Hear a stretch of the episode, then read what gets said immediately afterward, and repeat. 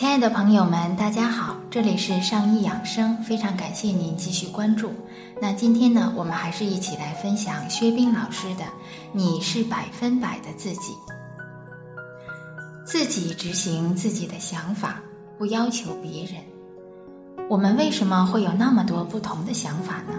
想法来自哪里呢？我觉得学会处理问题比分析问题更实用一些。比如，你对孩子说：“把你掉在地上的袜子捡起来。”其实，需要捡起袜子是你的想法，而不是孩子的想法。最好的解决方法就是你自己把袜子捡起来。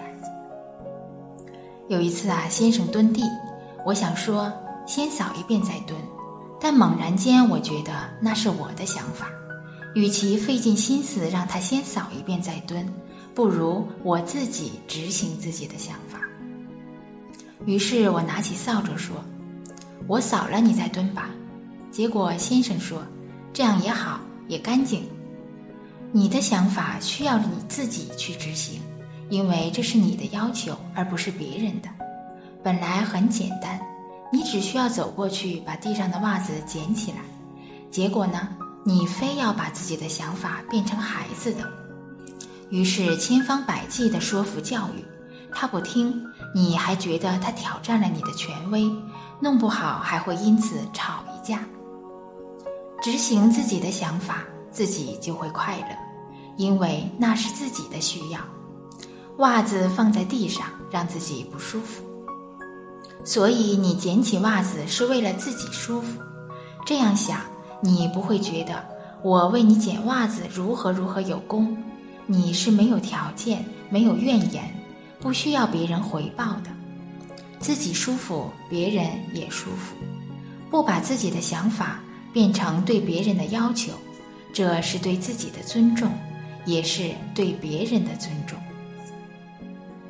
给别人的很多要求。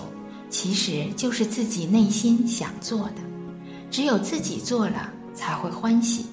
况且每个生命都不同，适合自己的未必适合别人，所以请尊重别人做事的方式。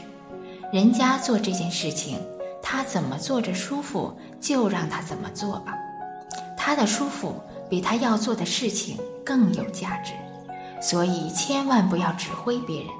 否则，生活中就会烦恼多多，自己不快乐，对方也不快乐，有什么意义呢？好，亲爱的朋友们，这就是我们今天要分享的内容。这里是上医养生，非常感谢您的聆听，让我们相约明天见吧。